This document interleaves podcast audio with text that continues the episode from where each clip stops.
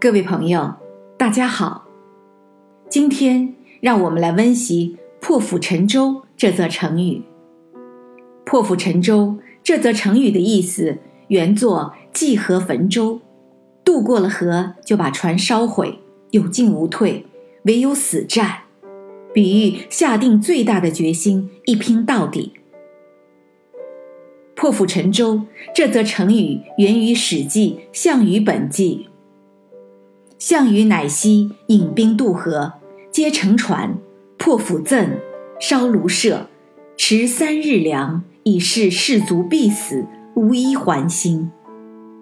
现在，让我们一起来听听“破釜沉舟”这则成语的故事。秦朝末年。秦二世派大将章邯攻打赵国，赵兵不敌，退守巨鹿，大军被秦军团团围困。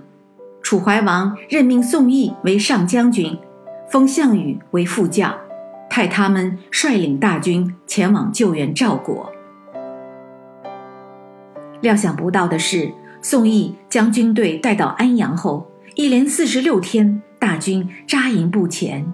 项羽忍不住一再要求宋义赶紧渡江北上，兵抵巨鹿，与被围困的赵军来个里应外合。但宋义却另有所谋，他想让秦赵两军战得损伤惨重、精疲力竭时再进兵，如此便可轻松获利。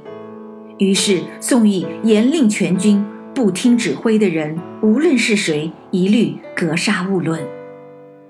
与此同时，宋义又大宴宾客，狂吃滥喝，却不顾饥饿挨饿的士兵和百姓们。这样，项羽终于忍无可忍，闯进主将营，杖杀了宋义，并申言宋义勾结齐国叛楚，楚王命令他斩杀宋义，云云。于是，将士们就拥戴项羽为代理上将军，掌握军权。事后，项羽将斩杀宋义的事及原委禀报了楚怀王，楚怀王只好任命项羽为上将军。项羽斩杀宋义的事震惊了整个楚国，并在各国有了威名。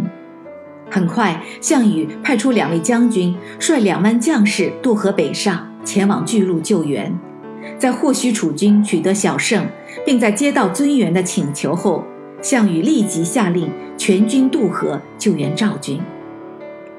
项羽在大军渡河之后，当即采取了一系列果断的措施，下令将所有船只凿沉，打破烧饭用的炊具，烧掉营房，每一位将士只许携带三天干粮，以此表示没有退路，唯有决一死战。有进无退的楚国大军赶到巨鹿外围，立刻包围了秦军。经过九场激战，切断了秦军的后勤补给线。在此之前，前来援助赵国的各路诸侯，虽然也有几路大军待在巨鹿附近，但因恐惧秦军的虎威，都不敢与其开战交锋，无所作为。因楚军的拼死决战，并取得重大胜利。一时间，项羽声威大振。朋友们，“破釜沉舟”这则成语的故事所描述的经典战例，告诉我们：当我们的事业处在危机的时刻，如果我们还是犹豫不决、屈寻不前，没有一往无前的勇气和拼死一战的决心，那么我们终将以失败而告终，就品尝不到胜利果实的甜美。当然，在我们前进的道路上，若是有像宋义上将军那样的没有进取心、一味投机取巧、只图享乐的绊脚石们，我们应当坚决弃除，以利事业的蓬勃发展，开创一个崭新的局面。自然，在我们的事业面临危局的时候，我们必须也要懂得釜底抽薪的道理，而绝不做釜底游鱼。我们应当有背水一战的勇气和破釜沉舟的决心，勇往直前。